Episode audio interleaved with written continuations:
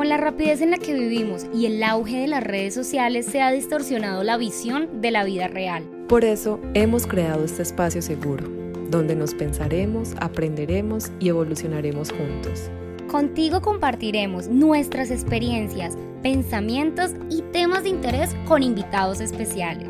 Esto es Entre mi amiga y yo, el podcast de Tania y Leila.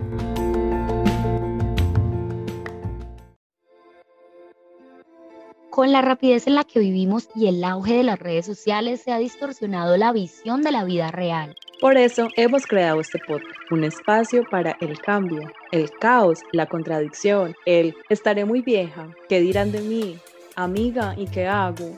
Aquí hablaremos de romance, tragedia, de nuestras locuras y, y alguno que otro tema interesante. Eso sí, lo que nunca van a faltar son las risas. Nosotras somos Tania y Leila y esto es Entre mi amiga y yo. Bienvenidos. This meeting is being recorded. Hola a todos, bienvenidos a un jueves más con Entre mi amiga y yo. El día de hoy tenemos una invitada súper especial y un tema muy, muy, muy interesante. Hola, hola, ¿cómo están? Espero que todos estén súper conectadísimos hoy porque hoy tenemos a una argentina maravillosa que tuve el placer de conocer en Barcelona. Ella es directora de teatro y profesora de teatro también, pero últimamente se apasionó por la biodescodificación y ahora pues ella se encarga de hacer todo esto y nos va a explicar qué es, de qué se trata, para qué sirve. Démosle un aplauso, la bienvenida a Ceci. Hola Ceci, ¿cómo estás? Hola Ceci, bienvenida. Hola. Hola Tania, hola Leila, muchas, muchas, muchas gracias por invitarme. Encantada de estar en este espacio y de tener una recibida tan bonita, tan amorosa. Eh, bueno, eh, antes de, de, contarles de la biodecodificación, eh, contarles que mm, eh, como dijo Tania, soy de Argentina, eh, me acabo de mudar a Barcelona.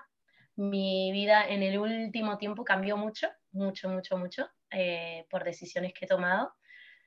Y la biodecodificación creo que tiene mucho que ver en mi vida con toda esa transformación. Mm, bueno, hace siete meses me mudé acá a Barcelona, pero mi transformación inició antes por muchas cosas de mi vida. Mm, considero que en la vida de muchas personas las transformaciones vienen por cosas que nos, que nos atraviesan. Y en mi caso, mm, mucho tuvo que ver con mi salud, mucho tuvo que ver con mi familia. Eh, y en el momento que me metí a trabajar con todas esas cosas, descubrí la biodecodificación y a través de la biodecodificación descubrí una vocación. Así que ahora dedicándome a eso y con, con mucho amor y bueno, construyendo y descubriendo distintas facetas de, de la biodecodificación eh, en un nuevo país, un nuevo continente y, y, abriendo puertas a nuevas conexiones. Y en eso, bueno, eh, la conocí a Tania en un taller de sexurero de, de relaciones evolucionantes de Francisco Fortunio y Diana Núñez que dieron en Barcelona eh, que estuvimos ahí a, apoyando desde nuestro rol con Tania y bueno, se dieron conexiones muy bonitas. Y hoy conociéndola a Leila y el equipo que arman acá. Así que, bueno. Bienvenida. Eh, Qué linda, ahora conquistar cielos europeos. Total, total. La verdad que, bueno, ese es el desafío, pero, pero haciéndolo desde un lugar como muy, me he sentido muy, muy bien recibida. Creo que Tania sabe de qué hablo cuando, cuando, cuando menciono este tipo de espacios eh, que, bueno, que generaron tanto Diana y Fran como supongo que se dan en otros lugares, donde uno encuentra eh, una familia, un clan, un lugar de pertenencia. Familia, uno, uno siente ese hogar, uno llega y dice, esta es mi casa, estoy en mi casa, estoy con mi familia. Se y a veces uno no se quiere ir, ¿no? Como uh -huh. que nos ha pasado. Eh, que de hecho, bueno, cuando Tania se volvió para Alemania y decíamos, bueno, ¿cuándo nos vamos a volver a ver? Y, y creo que hemos tenido la conversación, ¿no? De decir, bueno, eh, este tipo de vínculos tan fuertes que se generan casi espontáneamente, eh, se dan porque uno está preparado, ¿no? Para vincularse desde ese uh -huh. lugar. Y creo que a mí, una de las cosas que veo en mi recorrido de estos siete meses es que todo el camino anterior siento que me ha preparado para poder estar abierta a hacer este tipo de conexiones y a, y a poder decir, bueno, eh, quiero sostener eh, eh, estos espacios, que a ver, los talleres mm, tienen una cosa idílica, que en el momento uno se quiere quedar a vivir ahí, pero bueno, después uno puede sostener esos vínculos desde, mm, desde el darles espacio, volver a tener estos encuentros y, y construir cosas juntos, ¿no? Porque al final los propósitos terminan alineándose de alguna manera. Mm. Es cierto. Así nos alineamos también Tan y yo. Sí, total. Sí, me imagino. ¿Cómo, cómo se, de, de, curiosa, ¿no? ¿Cómo se conocieron ustedes? Nosotras nos conocimos hace tiempo ya, nos presentó una amiga en común, pero eh, Leila se fue, yo me fui de Colombia, Leila también se fue de Colombia, yo me enteré que Leila estaba viviendo en Madrid, yo estaba en Alemania, las dos cumplimos años en septiembre, entonces yo le escribí como, hey, eh, Son las dos de Virgo. No. Ella es Virgo y yo soy Libra. Yo ah, vale, vale, vale. Yo soy de Virgo también. y eh, sí, así. Así conectamos. así conectamos. Yo llegué a Madrid. Ajá. Yo llegué a Madrid y fue como empezamos a hablar de los temas que nos gustaban y nos dimos cuenta que nos gustaba lo mismo, que queríamos como que el mismo propósito de vida, como los mismos pensamientos y dijimos, bueno, ¿por qué no? Hagámoslo. Y pum, apareció este podcast que amamos, que nos llena de orgullo porque nos hemos dado cuenta que, que es algo muy bonito, es un espacio que hemos creado con mucho amor, con mucha pasión y, y, ha, crecido muy, muy, muy, muy, muy, muy, Ya casi estamos de aniversario. ¿Cómo no escuché? Ya casi vamos a estar de aniversario. Ah, muy bien, bien, qué bien. Bueno, la felicito, porque la verdad que es un espacio, se siente muy amoroso. Eh, hablando de espacios amorosos, me siento como enseguida como muy en casa. Eh, así que gracias. Bueno, yo quiero una pregunta más, la descodificación. Tú, ¿cómo la has vivido? Tú personalmente, ¿cómo llegaste a ella y cómo la has vivido? Vale, bueno, un poco les contaba en mi, en mi introducción. Eh, yo vengo de trabajar muchos años en, eh, dando clases de teatro, dirigiendo teatro, trabajando en docencia, que la verdad es que siempre fue como desde un lugar de, mucho, de mucho disfrute, de mucha pasión, pero eh, en paralelo me empezaron a pasar cosas en mi vida como muy, em, muy fuertes creo que un, cambio como muy drástico en mi vida fue el, cuando falleció mi hermano. Después de que falleció mi hermano, que mm, eh, se quitó la vida, entonces también eh, tenía como un componente un poco más, eh, que yo lo comprendía de esa manera, o sea, como más pesado. realmente mi vida entró como en, un, en, en una parálisis, o sea, yo seguía con todas las cosas de, a nivel laboral, a nivel vínculos, pero todo se había vuelto como automático, ¿no?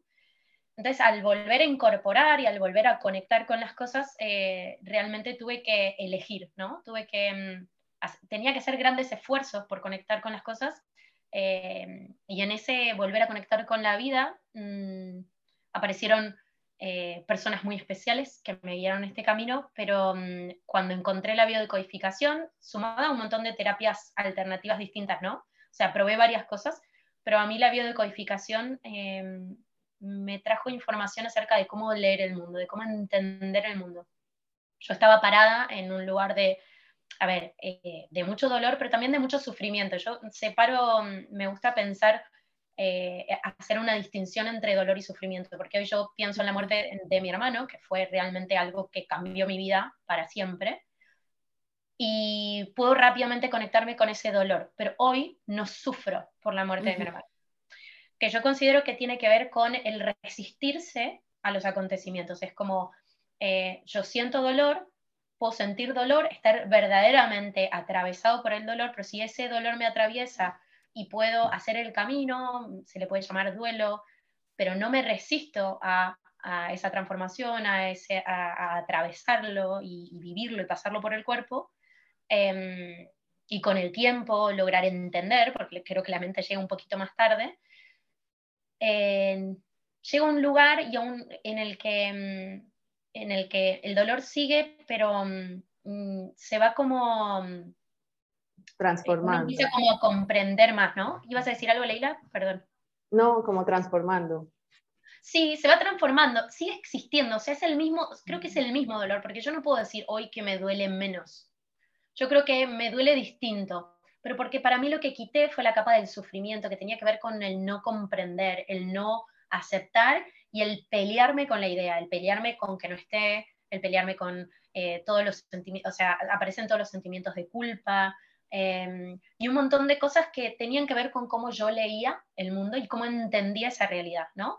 Eh, que era injusto, que, o sea, todo lo que yo comprendía de eso. Hoy em, puedo entender las cosas de otra manera y tiene que ver con mi tránsito, obviamente con el tiempo y con, con todos los recursos que fui ganando, pero por sobre todo puedo decir que la biodecodificación me ayudó a resignificar las cosas y a poder quitarle ese sufrimiento para poder integrar esa experiencia y, entender que también hoy estoy acá en Barcelona haciendo lo que estoy haciendo y, que esa historia hace parte como también de mi propósito hoy, o sea, con lo que yo, eh, con lo que yo cuento. De hecho, hoy estoy contando y hablando de la, de la, de la muerte de mi hermano, pero yo no suelo hablar de esto, pero yo sé que tiene que ver con mi identidad, porque yo entiendo las cosas de otra manera gracias a las experiencias que tuve. Em, por ejemplo, y un ejemplo en, cuanto a la biodecodificación específicamente es, em, yo a los, bueno, esto casi fue inmediato, ¿no? Pero a los tres, cuatro meses del fallecimiento de mi hermano me diagnosticaron eh, depresión, básicamente no paraba de llorar, o sea, me levantaba llorando, me acostaba llorando, y casi que le pedí a una psiquiatra, por favor, medicame, porque yo no puedo, o sea, ya no entiendo cómo siguen saliendo lágrimas, cómo puede ser que mi cuerpo siga eh, operando, yendo a trabajar, transportándose, porque ah, era como, ni siquiera, o sea, yo seguía hablando y seguían cayendo lágrimas. Em, y, y, también me diagnosticaron, junto con la depresión, me diagnosticaron fibromialgia. No sé si saben, ¿alguna vez escucharon de la fibromialgia?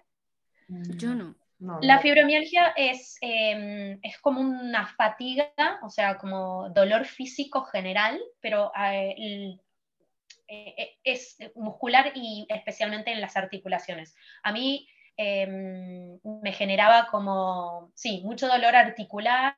Em, cuando me levantaba la mañana me costaba levantarme como si tuviera, como si de repente hubieran pasado muchos años y estuviera como en la vejez como, como que me costaba mm, estirarme y, y, empezar el movimiento, ¿no? Como si el cuerpo se, se achicara, digo, esa era mi sensación.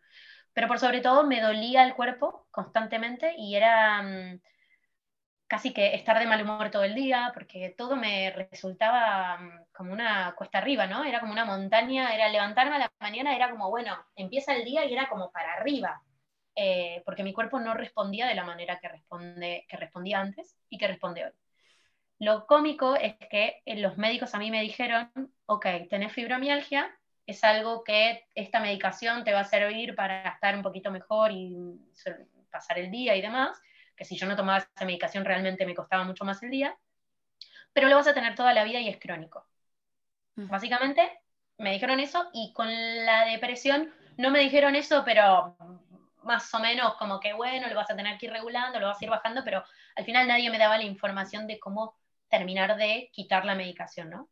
Em, y con la biodecodificación, que empecé a entender las cosas de otra manera, em, empecé a confiar en mi cuerpo, empecé a confiar en que tenía, que había tenido un golpe muy fuerte, que realmente había habido un cimbronazo en mi vida, pero que yo tenía los recursos, tanto eh, a nivel psíquico, o sea, como que mi psiquis no estaba realmente dañada ni, necesitaba una ayuda, simplemente yo tenía que darle la oportunidad y realmente creer que podía. Y la biodecodificación me hizo entender por qué mi cuerpo estaba respondiendo de la manera que respondía. A ver, eh, pregúntame lo que quieran. ¿eh? Voy a hacer una explicación básica de, cómo funciona la biodecodificación desde los síntomas físicos, pero si quieren preguntarme algo, porque de repente yo conecto muchas cosas no, te, iba a, preguntar algo. O sea, básicamente la biodescodificación es las emociones se conectan con el cuerpo físico, ¿sí? Salen al exterior mediante enfermedades.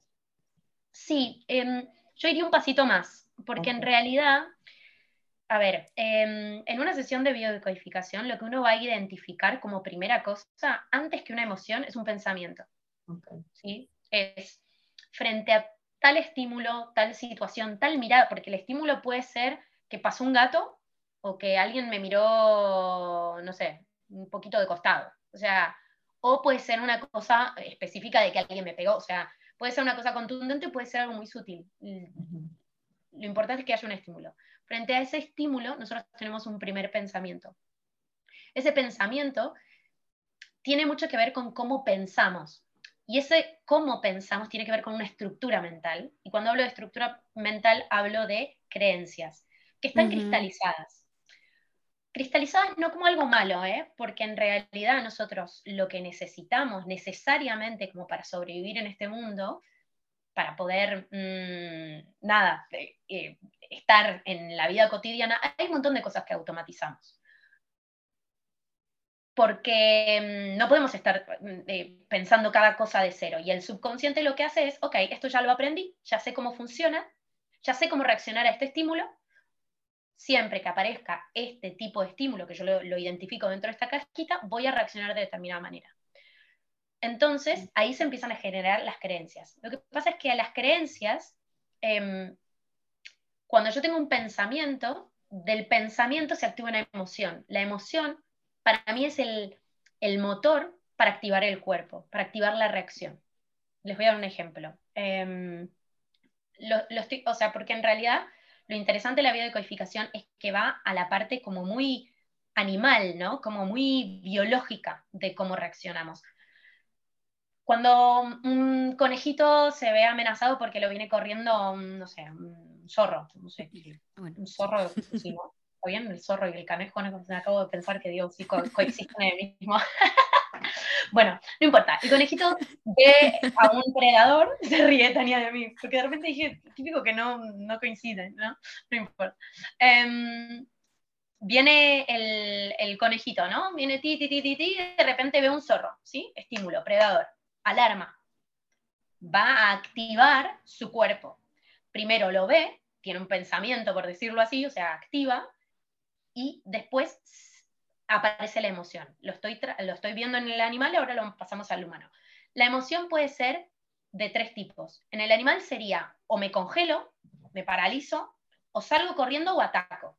El conejito frente a un, frente a un eh, el predador que sea, probablemente no vaya a enfrentarse porque se mide, calcule, dice, a ver, ¿qué recursos tengo yo? A menos que lo tenga muy encima y sea un loquito del conejito no, no, no se va a defender con las Un loquito. Pero es que, eh, claro, o sea, es como que me mido, es como yo con mi tamaño. Bueno, eh, Leila no me conoce, pero yo soy mini, tengo mucho carácter, pero si viene un tipo gigante, o sea, digo, me puedo sacar mucho la guapa, pero hay un punto en el que te das cuenta hasta dónde. Digo, frente a un peligro en la calle, nosotras como mujeres. Digo, eh, no es lo mismo que la amenaza esté acá cerquita a que la amenaza esté en la otra cuadra. ¿Se entiende lo que digo? En cambio, eh, digo, voy, midiendo, entonces, frente al peligro, mido y hay tres reacciones posibles. O me paralizo, que a veces la, parálisis tiene que ver con mm, si me quedo quieto, por ahí pasa de largo y no me ve.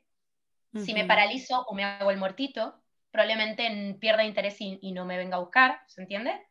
Eh, o salgo corriendo o ataco pasado a emociones, que son la manera de activar el cuerpo, sería enojo, tristeza o miedo. La tristeza paraliza. Es como el momento que yo les, hablaba de depresión. Para mí era una parálisis. Y cuando me lo describieron como una parálisis, como un querer frenar la vida y para poder entender qué es lo que está pasando, a ver si lo puedo resolver, era pura tristeza. Era tristeza. Mm. Necesito frenar. Que el mundo no siga, no siga avanzando porque yo no sé qué hacer con mi vida no sé qué hacer con todo esto que estoy sintiendo. Entonces me quedo ahí. Cuando una persona, eh, cuando hay algo que te desborde y te quedas enfrente y se te caen las lágrimas, pero no puedes reaccionar y no te salen las palabras, bueno, eso es parálisis, que tiene que ver con la tristeza, llevándolo al extremo. Si yo tengo mucho miedo, probablemente lo que se active es, se me, activan, se me activa todo el cuerpo para salir corriendo. Entonces, la biología, ¿qué va a hacer? Me vuelvo más liviano, mis pupilas eh, se dilatan para poder tener como más precisión, me vuelvo mucho más ágil, eh, el foco lo tengo como en el camino, ¿no? Entonces se activan como distintas cosas. Ahora, cuando voy a atacar, lo que hago es, necesito crecer, necesito, o sea, es distinto lo que le estoy mandando de información al cuerpo, ¿sí? Entonces, me fui a, porque para mí es súper claro cuando uno lo ve así. En la vida, nosotros constantemente estamos teniendo estímulos que son como si fuera una amenaza, un predador o algo que viene a atentar contra nuestra supervivencia. El tema que hay entre la amenaza que yo les estaba describiendo recién, que es una amenaza real, es eh, que nosotros, el estrés que vivimos diariamente, porque todos tenemos como un input más o menos de estrés, es simbólico. Y la mente no tiene la capacidad de identificar entre el logo y el, el Instagram que tengo en loop. ¿Se entiende lo que digo? La amenaza o, lo que me La amenaza irreal y la amenaza real, no la o sea, no, o sea, la mente no se da cuenta si esto tiene carne y hueso y está a punto de comerme realmente o porque lo que está generando el estrés corporal, lo que me genera el estrés, activa las mismas cosas. Es el mismo cuerpo que se ve activado. Entonces, imagínense que en su momento, cuando vos tenés al conejito corriendo, escapándose del, lobo, corre, corre, corre, se activa todo el cuerpo. Por ejemplo, eh, hablando de que le agarró miedo y se activó el correr, ¿no? Huir. Fue corriendo, encontró una cueva. Tuvo la suerte de encontrar una cueva, el lobo pasó de largo. Se mete dentro de la cueva, escucha que no hay ruidos afuera y de repente, y en el momento de relajar, reparar, que de hecho hay en, en, biodecodificación es el momento de la reparación, que generalmente es donde viene la enfermedad de los síntomas y me agarra fiebre y qué sé yo, porque ya puedo bajar. Vieron que no te das cuenta de la respiración hasta que no frenas, a menos que realmente estés corriendo hace mucho tiempo, ¿no? La fatiga viene cuando freno la actividad. Entonces lo interesante es que activé todo mi cuerpo, el cuerpo se fue a, estar en alerta, activó todas sus funciones para poder huir y después tiene la capacidad de volver a restablecer el orden. El problema de estar en estrés todo el tiempo es que no salimos. El cuerpo nunca tiene la capacidad de frenar. Entonces, en el momento que yo, por alguna razón, me siento un poquito mejor, entro como, no sé, hice una actividad, salí a correr, me conecté con otra cosa, conecté con la natural, lo que sea que me haya, necesitado. Salgo y en el momento que estoy saliendo y que mi cuerpo dice, ok, ya no hay lobo, aparece el estímulo de nuevo. Vuelvo a abrir Instagram. Yo digo Instagram porque a mí me, me resulta como muy fácil ver cómo sin que nosotros nos demos cuenta que nos está dando un input y que nos está generando estrés, es algo que tenemos como constantemente, ¿no? Es como, ah, bueno, me había olvidado, me conecté con el pajarito, no sé qué, ¡tum! Instagram. Y de repente el input viene de nuevo. Y lo que nosotros veamos en esos lugares va a tener que ver con nuestra historia, ¿no? O sea, lo que a mí me genera, em, no sé, em, o sea, frente al mismo estímulo, ¿no? Las tres, estando en una misma situación, de peligro, nuestra percepción de la situación va a ser distinta según nuestras creencias. Entonces, lo interesante de la biodecodificación es que haces un recorrido para empezar a entender desde lo que te muestra la realidad que es lo que te pone en estrés, ¿no? O sea, siempre que, no sé, tengo que ir a hacer un trámite, yo digo así porque esto es argentino, pero siempre que tengo que ir a hacer un trámite, lo hablamos con, Tania, con vos lo habíamos hablado, ¿no? Lo de los o no, vale. Bueno, siempre que tengo que ir a hacer un trámite, mm, mi cuerpo entero entra en estrés, me paralizo, la gente me pasa por encima, al final siempre me tocan personas que... Y al final, digo, hay como algo del, del, universo que sentimos que empieza a conspirar con nosotros. Y siempre la misma situación se vuelve a presentar. Entonces ahí, desde la biodecodificación, lo, lo que uno puede hacer es decir, ok, gracias a que la realidad, a través de las personas que se me presentan, a, a través de las las situaciones que me ponen en estrés y que se me repiten, puedo ir a buscar qué es lo que activa mi estrés para poder ir a reprogramarlo. Eso es lo interesante de la, de la, de la biodecodificación, porque cuando uno encuentra la creencia, se fija qué es lo que, em, qué es lo que pensó, cuál fue la emoción, y, y empieza a ir un poquito para atrás y encuentra la creencia, lo que puede hacer es elegir, nos libera. O sea, es no nos damos cuenta cuán atrapados estamos por todas estas creencias que ni, siquiera sabemos que las tenemos, pero son como nuestra ley. O sea, así creemos que funciona el mundo. Y cuando nos damos vuelta, las miramos y las cuestionamos, aparece como la posibilidad de decir, es verdad, es verdad que todos los hombres son unos hijos de puta. Todos los hombres son unos hijos de puta. O en mi familia hay una historia que habla de que los hombres y todas las mujeres de, que están en mi genealogía hablan de los hombres de determinada manera. Y, por ende yo lo creo. ¿Cómo? Sí. Y que, que todos los hombres son iguales en, en mi familia y por ende yo creo que todos son iguales y encuentro en mi realidad los mismos hombres, entre comillas, iguales, pero es por esa creencia.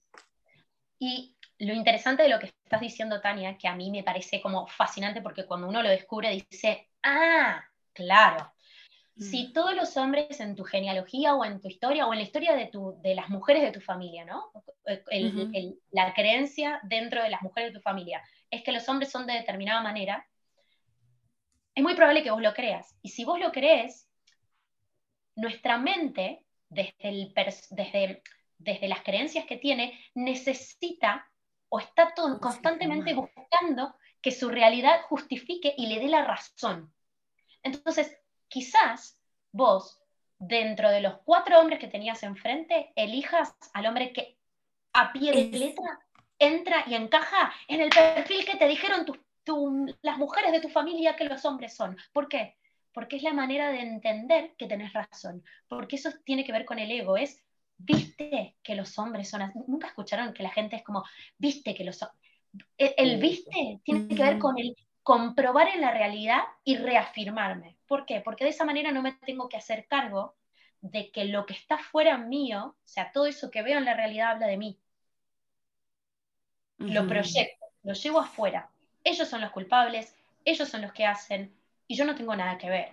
Entonces, estoy colocado en un lugar de víctima. La biodecodificación nos cambia la óptica para poder ver la situación como neutra y entender qué fue lo que me afectó a mí por mis creencias y de esa manera no ser ni víctima ni culpable y poder liberar al otro y a mí. O sea, porque al final no justificamos que alguien haga algo, mm, no sé, que sea violento, que, que haga un abuso de autoridad, lo que fuera, estoy por dar un ejemplo, sino que entendemos que las personas pueden actuar desde el miedo o desde el amor. Cuando entendemos eso y entendemos nuestros propios miedos y cómo nosotros a veces actuamos desde el miedo y a veces actuamos desde el amor, podemos entender que otras personas también lo hagan. Entonces no nos lo tomamos personal, sino que entendemos que están actuando desde su miedo y desde sus creencias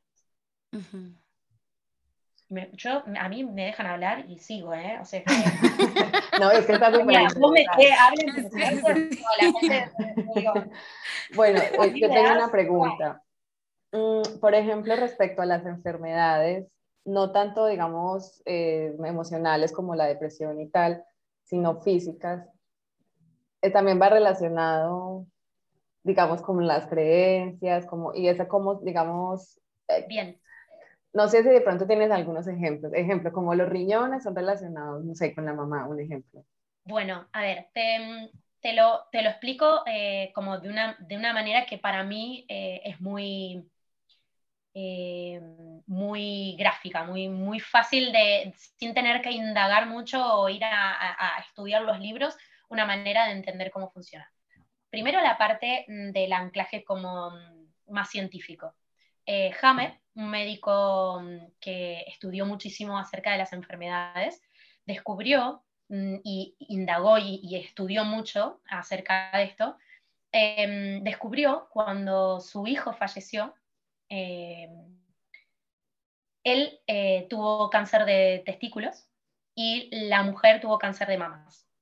Y como él era médico oncólogo, resultó que empezó a darse cuenta, porque él lo estaba viviendo en carne propia, empezó a darse cuenta que había una mm, similitud en cuanto a las vivencias que habían tenido las personas que tenían esa enfermedad y ese tipo de cáncer y en ese tipo de, o sea, específicamente en ese órgano.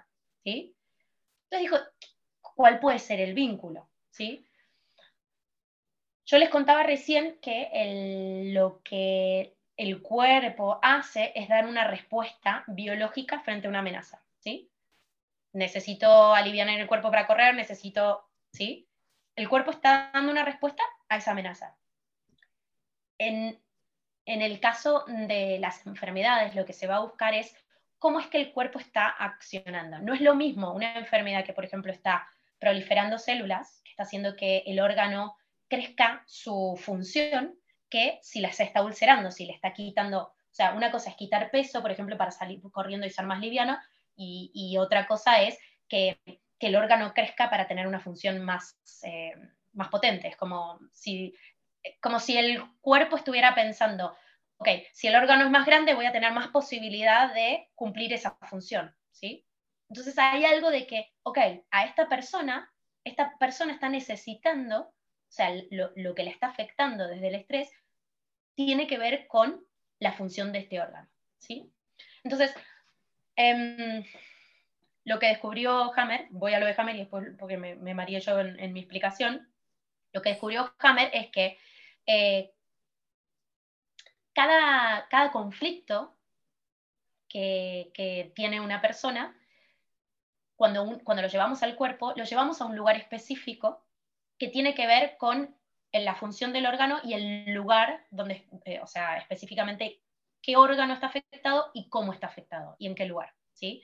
Entonces, lo que él hizo fue separarlo por capas embrionarias, es como cuando están afectados los órganos vitales, tiene que ver con un conflicto más de supervivencia. Lo que hizo él fue empezar a estudiar eh, todas las enfermedades y ver cómo estaban afectadas. Lo que descubrió es que en el cerebro, cuando él hacía como los escáneres, como tipo radiografías, salían unas marquitas en los lugares que tenían eh, conexión con los órganos de acuerdo al tipo de enfermedad que tenía el, paciente. Entonces empezó a decir, bueno, ok, todas estas personas tienen esta enfermedad. Les hacían un escáner en cerebral y siempre aparecía como una marquita, que era como una diana, que se le dicen focos de Hammer, exactamente en el mismo lugar del cerebro que tenía conexión con ese órgano. Mm. Entonces, de acuerdo al conflicto y al tipo de conflicto que tenía la persona, era el órgano que estaba afectado y la manera en la que se veía afectado ese órgano. Lo que hizo él en este estudio, que es fascinante es separarlo por capas embrionarias y empezar a hacer, decir, bueno, ok, si es esta capa embrionaria, les doy un ejemplo fácil que es, si es la capa embrionaria, por ejemplo, de, de la piel, o sea, la, más externa, va a tener que ver con el territorio, con el límite de donde termina mi cuerpo y el otro, ¿sí? va a tener que ver con lo vincular, va a tener que ver con el contacto. Entonces, cuando yo tengo algo que tiene que ver con la piel, rápidamente puedo decir, ok, ¿por qué mi piel se resiente? Entonces, pareciera que estoy hablando de algo simbólico, pero no, es real. El cuerpo está teniendo una reacción en su límite, ¿sí? Lo que, lo, que, lo que separa, lo que me separa del otro, ¿sí? Por ejemplo, si, está afectado, a ver, estoy pensando un ejemplo que sea así como gráfico. Si están afectados los, em, los músculos o los huesos, generalmente generalmente no, tiene que ver con, em, con, un, eh, con, un, conflicto de desvalorización. Pensá que los, eh, los músculos y los huesos son lo que nos, nos da como la estructura para estar erguidos frente a la vida, lo que nos da la posibilidad de movimiento. Si yo no tengo los músculos sanos y los, los eh, huesos que, que, unan todo, no me puedo mover. Entonces no tengo la posibilidad de, de, de accionar pero no es lo mismo que estén afectados los huesos de la pierna a que esté afectada la mano. Entonces, una manera mm, sin tener que eh, estudiar muchísimo de biodecodificación y de cada una de las enfermedades es empezar a ver qué es lo que la enfermedad no te permite hacer. Por ejemplo, lo de los músculos y los huesos me es más fácil de explicar, porque el otro ya se mete en cosas como más específicas. Pero, por ejemplo, hay gente que, bueno, no, que me duele la mano. Entonces yo lo primero que hago generalmente es decir, bueno, ok, ¿qué es lo que no te permite hacer el, el dolor? El dolor, ok. Hay gente que te dice, no puedo abrir la mano. Y hay gente que te dice, no puedo cerrar la mano. No es lo mismo mm. esto, si yo te y, te y, te lo muestro y te digo, no puedo hacer esto. ¿Qué es? Abrir. Soltar, Abrir, soltar, Mira, me pasó hace poco con una amiga que me decía, no, que no sé qué, es por la moto, que no sé qué. Y me, y me contaba que, y, ella estaba hablando de la dirección de su vida, y, era muy simbólico, que no podía soltar el control, o sea, no podía abrir la mano. Literal, soltar el control de la moto. Exacto, y era como, ok, estoy montado, fíjate que estaba usando las manos eh, para sostener el volante, la dirección, o sea, y las manos también tienen que ver con la dirección. bueno, después podemos ir a cosas específicas, pero el codo también. Em, la cadera, por ejemplo, también marca la dirección. Em, pero cuando empezamos a ver la función de cada una de las partes, tenemos como una cosa del conflicto que, en general y después más específico de acuerdo a cuál es el diagnóstico eh, como que te que cuando vas al médico te dicen tenés específicamente esto afectado y de esta manera. Por eso es tan importante para mí comunicar que la biodecodificación es no es algo que vaya en contra de la medicina Mm, eh, la medicina tradicional, la alopática, porque en realidad es un complemento. Yo creo que si realmente la biodecodificación eh, empieza a trabajar en conjunción con la medicina, realmente se pueden lograr cosas espectaculares. ¿Por qué? Porque evitaríamos esto de, de hacer pronósticos. A mí, por ejemplo, cuando me dijeron vas a tener fibromialgia para toda la vida, a mí me hicieron un, em, me codificaron, ¿sí? Me dijeron, esto lo vas a tener, y yo me lo creí. Yo tuve que hacer un voto de no creerle a la medicina tradicional que toda mi vida me habían metido como que era la eminencia y demás, y entender que yo podía cambiar eso. Y hoy les juro que me trepo siete metros arriba en una tela y, y, yo no tengo ninguna fibromialgia de nada. O sea. Que eso le pasa a muchos enfermos que se creen el diagnóstico y se echan a morir. Y también les pasa que no se creen el diagnóstico y van saliendo de esas enfermedades, porque dicen, no, yo no puedo tener esto, o, o bueno, puede que lo tenga, pero no sé, mi mentalidad y, y mis pensamientos van a otro sector que es, de aquí puedo salir, yo me puedo mover, yo puedo salir de lo que sea, y van sanando. Yo creo que lo que vos decís, eh, yo lo explico de esta manera. En biodecodificación no creemos que nada sea crónico. O sea, la cronicidad se da por tener la misma creencia replicada en loop. ¿Vieron lo que les decía el loop? Es, para llegar a tener una enfermedad crónica tenés que estar súper anclado en alguna creencia que es nociva para tu vida, o sea, que es realmente ir en contra de tu, de, tu, de tu bienestar, en contra de esa libertad, de la paz, de porque en realidad estás dañando tu cuerpo. Y tu cuerpo te lo está mostrando y realmente te lo están mostrando para que lo veas y para que lo puedas cambiar y para que puedas tener una vida mejor. Yo creo que realmente el cuerpo es súper generoso, nos está mostrando algo que nos, nos, marca el camino, o sea, realmente es, eh, es fantástico tener esa información, porque probablemente si no tuviéramos esa información seguiríamos y, y, nada nos frenaría, pero la felicidad o la paz y el amor, no sé, qué te lo marcaría, ¿no? Entonces, te trae la información, la ignoro, te suena el teléfono de nuevo, ignorar. Te suena el teléfono de nuevo, ignorar. Bueno, el cuerpo en algún momento tu enfermedad. trata de, eh, entra como en, esto, es, em, se enferma, se sana, no termina de sanar y volver al equilibrio, que ya se, se enferma de nuevo, entonces ya cada vez tiene momentos más chiquitos de poder sanar, porque está cada vez más fatigado, porque nunca tuvo el momento de reparación verdadera y completa. Entonces, ¿qué pasa? al fatigarse, el cuerpo tiene cada vez menos reserva, está cada vez más débil y generó una cronicidad, o sea, me mantengo en el síntoma y a eso le llamamos enfermedad y a eso le llamamos enfermedad crónica. O sea, una persona que tiene un cáncer no lo agarra, de no es que ah, me agarre un cáncer. Tengo que haber sistemáticamente haber, haberme plantado y dicho, yo no voy a cambiar esta creencia, esto es así, y lo voy a llevar hasta las últimas consecuencias y hay gente que se lo lleva hasta la tumba, porque no piensa cambiar y porque, y mira que te lo está mostrando el cuerpo y que y se traba por acá, se traba, pero yo voy a seguir yendo por ahí. Entonces, para mí lo interesante de la combinación de medicina y biodecodificación es, hay otra manera que es combinar, esto es lo que dice el cuerpo, estos son los síntomas y este es el diagnóstico, pero eso no significa que vos no puedas cambiar tu vida, que no puedas sanarte. O sea, el confiar en la sanación es no hacer un pronóstico. Esto es ahora, pero si vos cambiás abordás los síntomas y te tenés que medicar. O sea, yo no soy, no, no, no voy, o sea, yo no tomo mucho medicamento. La verdad es que cada vez tomo menos y cada vez me siento más sana, un poco porque lo laburo desde este lado.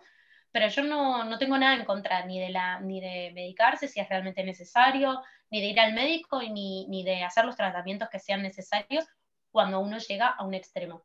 ¿sí? Lo necesita el cuerpo y hay que ir a dar una respuesta a eso. Ahora, complementario a eso, lo importante es trabajarlo desde acá, desde la mente, para que el cuerpo se pueda sanar.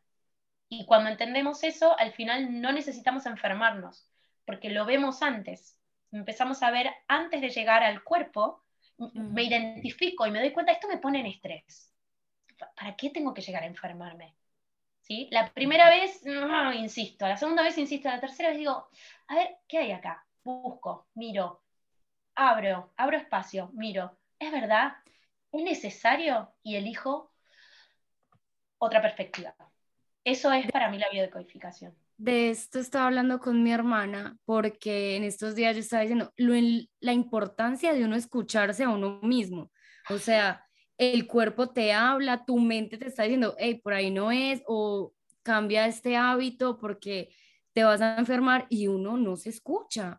Y entonces uno sigue haciendo el hábito mal, sigue, no sé, me pongo de ejemplo, como más dulce de lo normal cuando ya sé que no puedo, me enfermo, hoy me tuvieron que hacer exámenes de, de glicemia, entonces, hey, no me estoy escuchando. Cuando hace tres meses me estoy diciendo, bájale al dulce. Ah, no, pero a Tarea no le importa y sigue comiendo y sigue comiendo. Pum, después me da una enfermedad más grave, pero ¿por qué fue? Yo ya me había escuchado, yo ya sabía, me hice caso, no, toma tu enfermedad. Bueno, en el sentido de lo que estás diciendo, Tania, a mí me parece interesante porque hay distintos momentos, ¿no? Uno es el identificar que mm, vos ahí ya identificás que estás haciendo algo en contra tuyo, ¿sí? También, esto es algo que yo aconsejo mucho en, en los momentos en los que a veces somos muy exigentes con nosotros mismos, o sea, es quiero dejar de comer eso, quiero dejar de, o sea, como que de repente quisiéramos como por decreto dejar de hacerlo. Pero si entendemos que incluso el ir a buscar esos, eso, eso, ese azúcar, por ahí hasta te lo está pidiendo el cuerpo, porque hay algo que no estás haciendo consciente, puedes ser mucho más amable con vos misma. ¿A qué me refiero con esto? Cuando nos queremos imponer una sanación, sin entender qué hay detrás, es muy probable que volvamos a, dejar, a, volvamos a eso mismo. Llámalo, o sea, ni siquiera por hablar de comida, cualquier cosa que sea como un poco compulsiva, habla de que estamos, em, hay algo detrás, ¿no? De esa compulsión. Entonces, no digo piedra libre y decir como, bueno, no importa, pero si nosotros logramos no ser em, como, ¿cómo sería? Como duros con nosotros mismos, es mucho más probable que podamos abrir ese espacio para poder indagar. Porque si lo primero que hago es, mala Tania, no, mala, no, fuera. O sea, entré como en la culpa, entré en, en, la exigencia, entonces hay un montón de cosas que se meten en el medio. Si yo quiero llegar a, bueno, ¿por qué estoy comiendo esto? Lo sigo, o sea, y si lo necesito comer, y si realmente lo empecé a comer, y bueno, al menos lo como con gusto y no con culpa, porque si no le estoy sumando una capa Sumándole más, cosas, Ya lo estoy comiendo, ya lo abrí, ya tengo el paquete enfrente, encima lo voy a comer con bronca. Bueno, nada, lo voy a comer, pero mañana me voy a ocupar de escribir, no sé, de tomarme el tiempo de escribir eh, de qué me pasa con esto de, no sé, digo, empezar a encontrar de qué manera lo voy a ir a abordar no, no abriendo la puerta de, bueno, hago, hago cualquier cosa hasta que lo resuelva, pero cuando somos más amorosos es mucho más probable que podamos llegar a encontrar la razón, ¿no?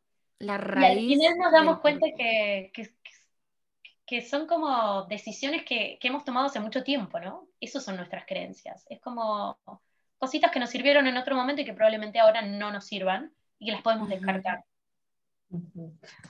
te quiero preguntar por dos enfermedades que, que, aún no, digamos que las han estudiado, pero pues supuestamente no saben de dónde vienen ni por qué, que es el Parkinson y el Alzheimer. Ok, ok. Bueno, em, primero, hay una cosa que, se puede decir en general. Yo cuando trabajo con enfermedades, siempre antes de una sesión, eh, le pregunto a la persona cuál es la razón por la que viene a trabajar y si hay una afección física, mental o lo que fuera.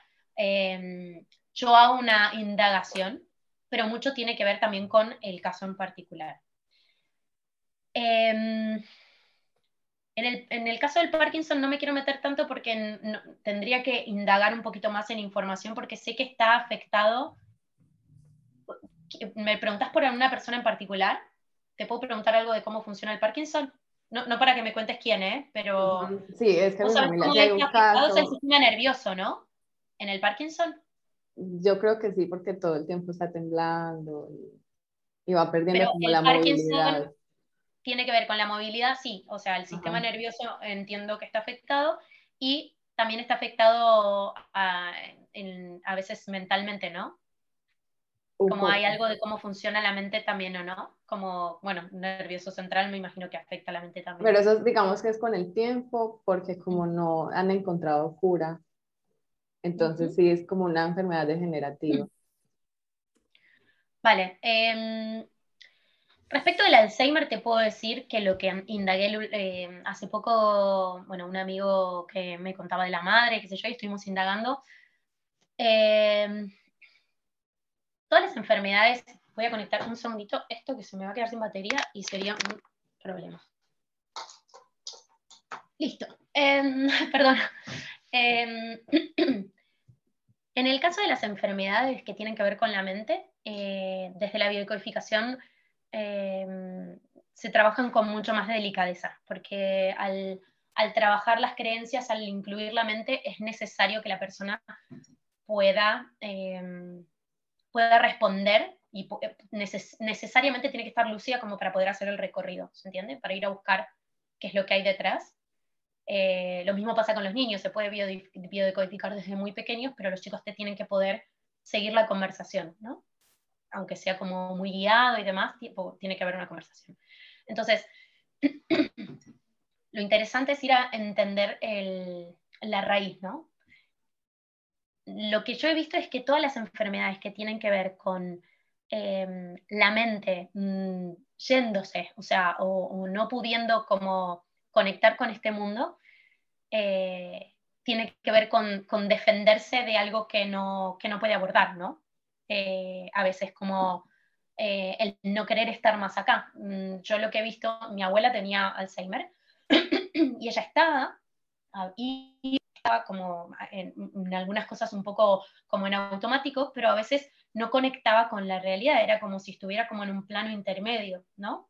Entonces, el conflicto mm, generalmente tiene que ver con eh, no querer estar ahí, como el, el, querer irse, ¿no? Como y por ahí, por alguna razón, sentir que me quiero ir, ¿sí? Como alma, ¿eh? Lo estoy hablando y, yo lo entiendo desde este lado y para mí es como un alma que, que, que, siente que quiere como pasar a otro plano y que de alguna manera y por alguna razón siente que tiene que permanecer. Entonces, permanece, pero está un poquito como entre un lado y el otro. Eso es lo que, a lo que llegamos eh, con, con, mi amigo y a él le hacía mucho sentido, pero bueno, creo que tiene mucho que ver con, con cada caso.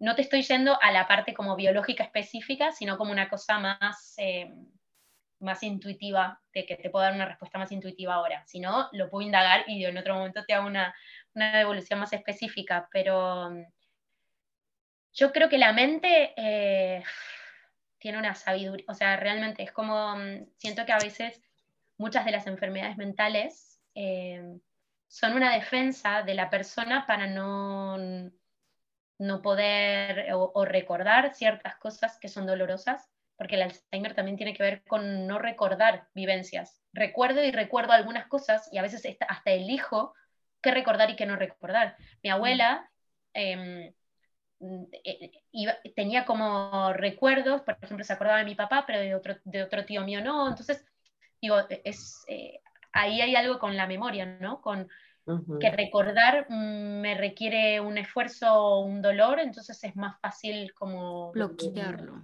olvidarlo. Mm. Olvidarlo, sí. Eh, Ceci, una pregunta, ay, no sé, interrumpí feo. Este, es que me quedé pensando aquí sobre cómo te diste cuenta qué creencia bloqueaba o te estaba haciendo esa enfermedad en los músculos. ¿Cuál fue la que tú dijiste? Esto es lo que me está impidiendo mi movilidad. Bueno, eh, yo, les conté que mi fibromialgia empezó inmediatamente después de, después, de, em, claro, después de la muerte de mi hermano. Eh, yo empecé a sentir, o sea, yo antes de eso bailaba, era, bueno, actuaba, bailaba, cantaba, o sea, realmente hacía muchas cosas, no solo artísticas, sino que también de, de mucho movimiento. Y lo que me estaba pidiendo esta, esta, estos síntomas físicos era quedarte inmóvil, quedarme quieta, más la depresión, o sea, más todavía, ¿no? Era quietud, era no moverme. Em, como tiene que ver con las articulaciones y con lo que les conté de los músculos y de los huesos, em, tenía mucho que ver con una desvalorización, ¿sí? Era como em, mm, una desvalorización frente a la vida en general, porque además era general, o sea, realmente yo no, no era que tenía bueno, acá en el cuello, o era realmente en todos lados, me agarró en las piernas, en todos lados. Y era una desvalorización de, movimiento, ¿no? Era como, no puedo avanzar en la vida. O sea, realmente era como, soy incapaz de avanzar, de moverme y de ir hacia donde quiero ir, porque me quiero levantar de la cama, pero no puedo. Yo lo que descubrí entre la biodecodificación y también una, gran maestra, una gran eh, consteladora, que me acompañó, mm. eh, fue que yo sentía mucha culpa de vivir mi vida porque mi hermano había elegido no vivirla. Mm. Mm, encima se me sumaba que mi hermana hace mucho tiempo atrás había tenido un accidente, o sea, mi hermana mayor, y tiene una discapacidad. Hoy Sofía vive su vida, es hermosa, realmente como... Pero yo eh, entiendo que su proyecto original de antes del accidente eh, no lo podía vivir y como mujer se espejaba mucho conmigo. Entonces, mis hermanos, después tengo un hermano mayor, pero mi hermano menor y, mi, y la hermana que me seguía arriba, o sea, los, mis dos hermanos que seguían eh, para arriba y para abajo, ninguno de los dos podía seguir, podía eh, vivir su vida. Una por un accidente y el otro porque había elegido irse de este plano. Entonces, yo sentía muchísima culpa de, de sentir placer, de, conectar con mi cuerpo, de estar viva, de ser exitosa. O sea, todo lo que implicara moverme implicaba yo hacer algo que mis hermanos no podían hacer o que elegían no hacerlo. Entonces, cuando hice esta, mm, esto lo, lo, reconocí, o sea, reconocí el tema del movimiento y después cuando hice la constelación me salió específicamente que yo necesitaba soltar a mi hermano y realmente vivir mi vida y compartirla con él. Pero hasta que no lo vi claro y cuán eh, cargados tenía a mis hermanos encima mío, yo no pude avanzar, estaba completamente estancada y automatizada.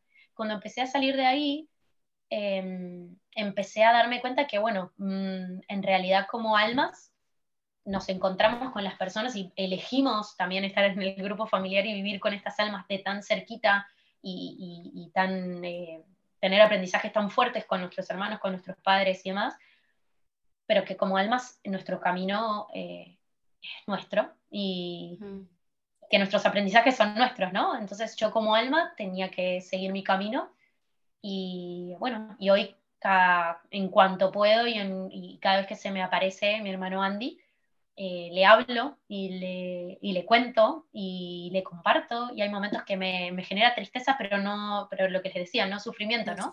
Como que lo hago parte en vez de querer como... Em, e, evadir ese sentimiento. Sí, y también esto, con el suicidio y con, muchos, muchas cosas que en las familias suelen ser, eh, que se ocultan, el suicidio tiene algo, históricamente era como algo de lo que no se hablaba. Más mi, familia viene de, como de una cultura religiosa. Eh, y del, yo tengo un tío que también se suicidó y yo me enteré que se había suicidado muchísimo tiempo después, pero porque era algo que no se decía. Eh, era algo que como era pecado, era eh, entonces, directamente, porque también yo creo que no se entendía, o sea, no, era como incomprensible. Era tan doloroso y tan incomprensible que directamente no lo hablamos. Y el enfermo también era la persona que, que tenía una discapacidad y demás, también se lo ocultaba. Digo, todas esas cosas se ocultaban. yo lo que, eh, y, todo lo que hace que una familia eh, fragmente, mm, genera mucho sufrimiento, genera mucho dolor y es algo de lo que yo no me quiero hacer cargo, pero siempre va a ser parte mía. Entonces, cuando yo lo integré y lo hice parte de mi experiencia y lo abracé, pude dejar de sufrir, porque al final eh, es parte de mi historia y parte de quién soy. bueno, no sé, mm, esa es como mi historia en particular, pero pero creo que todos tenemos como estas cosas que queremos como ocultar y que queremos que nadie vea y que, que por ahí como o, o nos identificamos con esa historia, o sea, porque es o lo oculto, esos son los extremos, ¿no? O lo oculto y que nadie se entere que esto es parte de mi vida y que mi familia es así. O también me puede pasar que diga, no, porque mi familia y mi hermano, y, al final me identifico con eso y me vuelvo una víctima. Y es muy difícil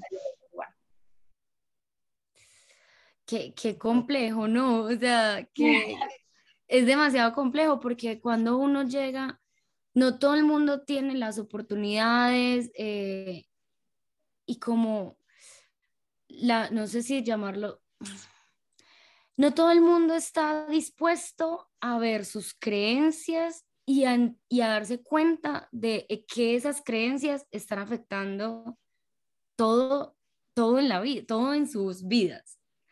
No. Como algo tan, tan sencillo, o sea, mira, tú sentías culpa de, de, moverte, de poder vivir, pero tú no sabías que sentías culpa, simplemente estabas sintiendo, sí, estabas triste, obviamente, pero no te das cuenta de eso y, y sacar esa culpa, darse cuenta, tengo culpa, pero pero no importa, o sea, no debo por qué sentir culpa, dejar la culpa a un lado y seguir.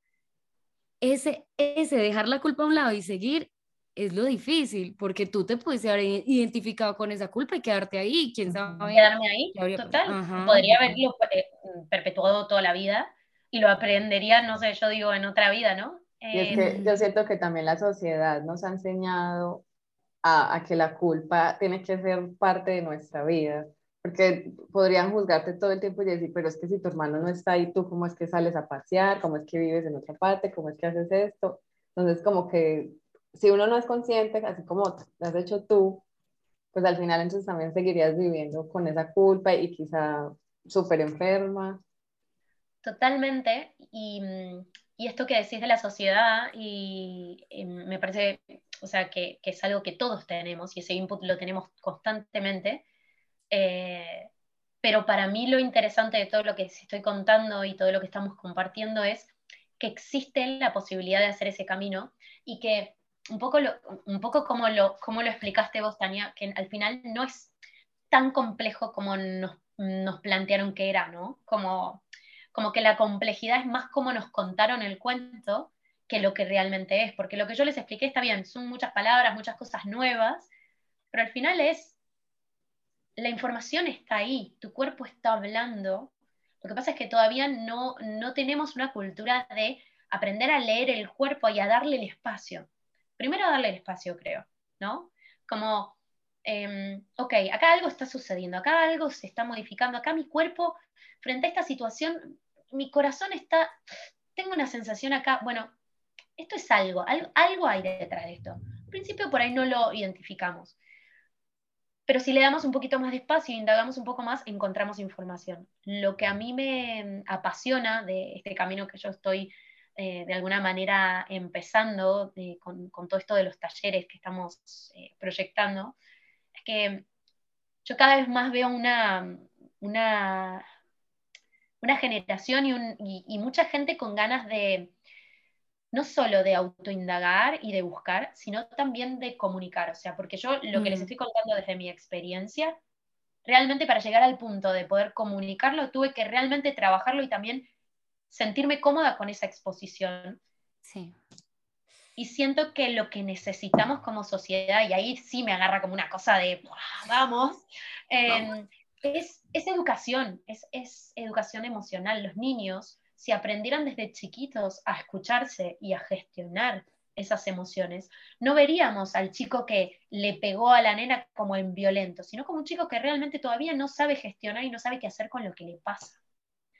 Entonces, si empezamos a mirar desde nuestra generación, desde, desde cambiar la manera de mirar y realmente mirarnos primero a nosotros para no culpar al otro de lo que a mí me pasa y de cómo yo leo el mundo, vamos a poder vivir con muchísima más paz, porque al final nadie me ataca.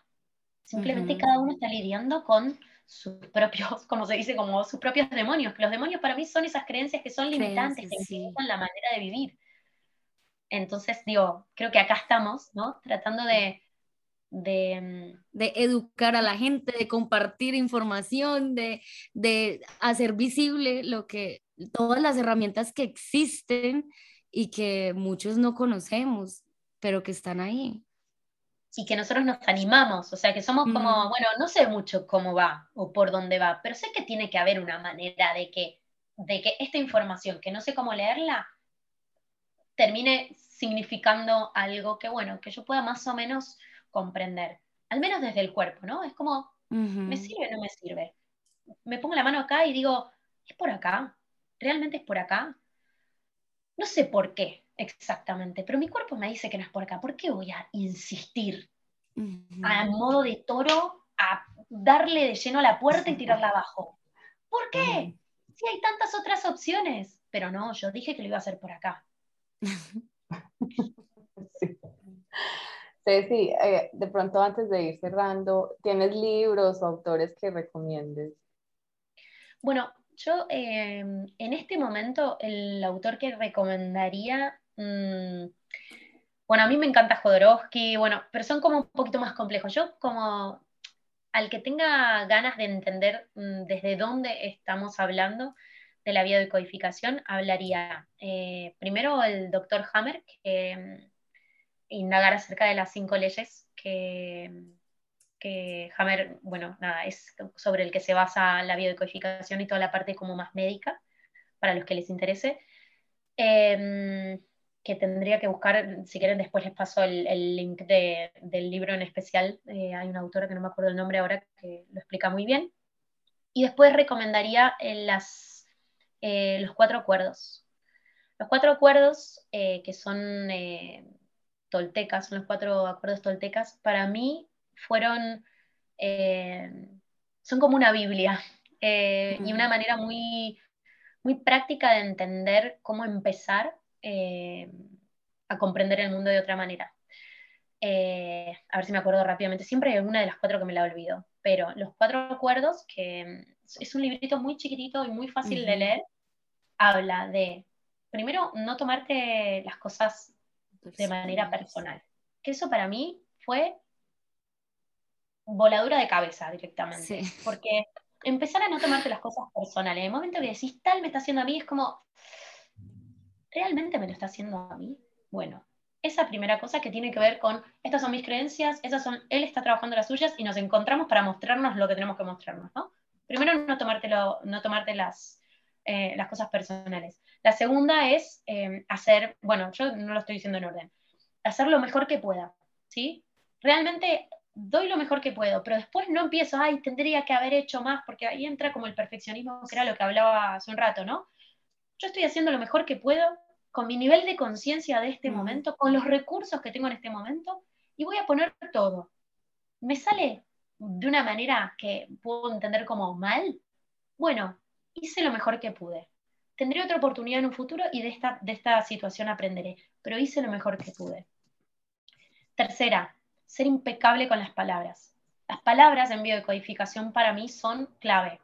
Son cómo la persona habla, mm, qué palabras utiliza, habla mucho acerca de las creencias. Si yo todo el tiempo estoy diciendo, tengo que, tengo que, tengo que, hay algo de lo que me estoy diciendo también a mí mismo, ¿no? Entonces, em, y también qué digo y qué estoy comunicándole y qué le estoy diciendo a la otra persona, porque a veces, bueno, y decimos, y bueno, que fue un chiste, y la verdad es que las palabras son la manera que tenemos de vincularnos, y cuando aprendemos a realmente ver, identificar qué palabras estamos usando, no para estar todo el tiempo pensando, pero empezar a escucharnos un poquito más y decir, bueno, ¿por qué uso tal palabra? Ah, no, no, pero no es un insulto, se lo digo porque, ah, huevón, huevón. ¿Por qué le digo huevón todo el día? O sea, ¿Qué necesidad, no? De la agresión. No, pero es cariñoso. Bueno, no sé. Fíjate, ¿no? Como hay algo ahí de, de, de, hacernos cargo de las palabras que estamos usando. Y se me fue, el, obviamente se me fue el cuarto acuerdo, que ya me lo voy a acordar. Pero bueno, e, es un libro que realmente les, eh, les aconsejo. Si quieren, después les paso los links, si los quieren agregar. Eh, para mí, los cuatro acuerdos es, eh, no es biodecodificación, pero sí habla sobre el paradigma que para mí es súper importante para poder empezar a leer el mundo de otra manera. hay, hay un libro que...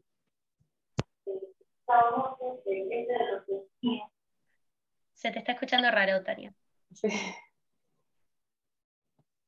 listo.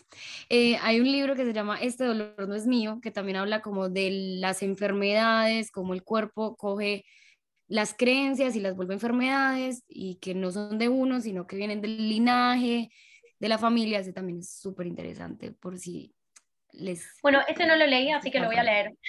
Después me lo pasas a mí. Em, bueno, yo el, el, que estuve leyendo ahora es eh, Muchas vidas, muchos maestros, que también.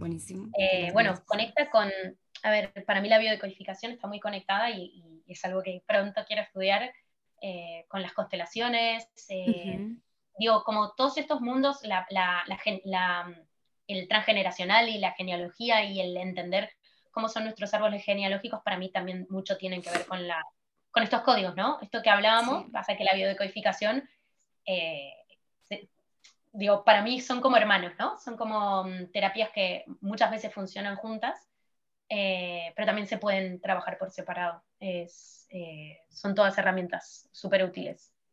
El cuarto, el cuarto, perdón, el cuarto acuerdo sí, sí, sí, por favor. no hagan suposiciones. Ah, sí, bueno, hacer suposiciones. excelente, perdón, y ahí me meto con, em, para mí, cuando empecé a no suponer, cuando empecé a hacer el ejercicio, y me acuerdo que hubo una semana en la que dije, ok, frente a cada conversación, voy a ver qué de todo lo que estoy, em, lo que considero que es información, qué estoy suponiendo y qué sé en las conversaciones. Y les juro que el 90% de las cosas que creemos que son información y que creemos que sabemos a ciencia cierta o que la persona nos lo dijo en esas palabras son suposiciones, que tienen que ver con mis prejuicios, o sea, con lo que ya había hecho un juicio de valor yo, o con la falta de información que necesito eh, rellenarla con lo que, con mis inseguridades, con lo que yo creo, con lo que o con mis expectativas. Cuando voy a la información, al final de ese 90% tengo un 10. Y lo que me mm. falta ahí es la comunicación.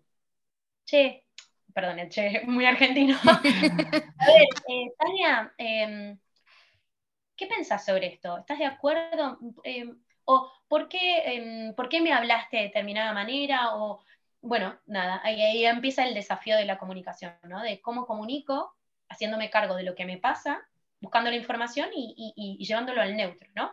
sin echarle la culpa y sin suponer nada de antemano. Busco información y la pido y la encuentro. Gracias, Ceci. De verdad, qué buen podcast. Gracias por estar acá.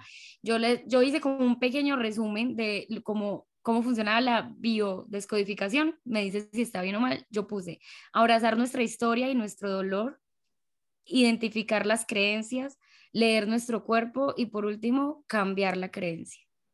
Me encantó. Qué lindo resumen, lo voy a usar. Me encantó. Gracias. Totalmente. Y sí, o sea, se puede explicar de muchas maneras, pero es un muy lindo resumen. Así que muchas gracias, chicas. Un placer, Leila.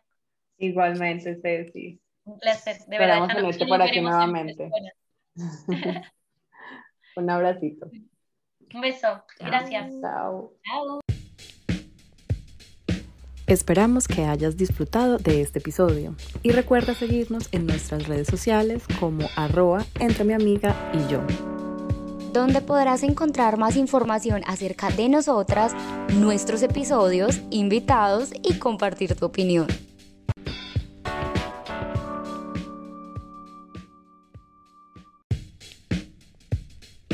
Esperamos que hayas disfrutado de este episodio y recuerda seguirnos en nuestras redes sociales como arroba entre mi amiga y yo.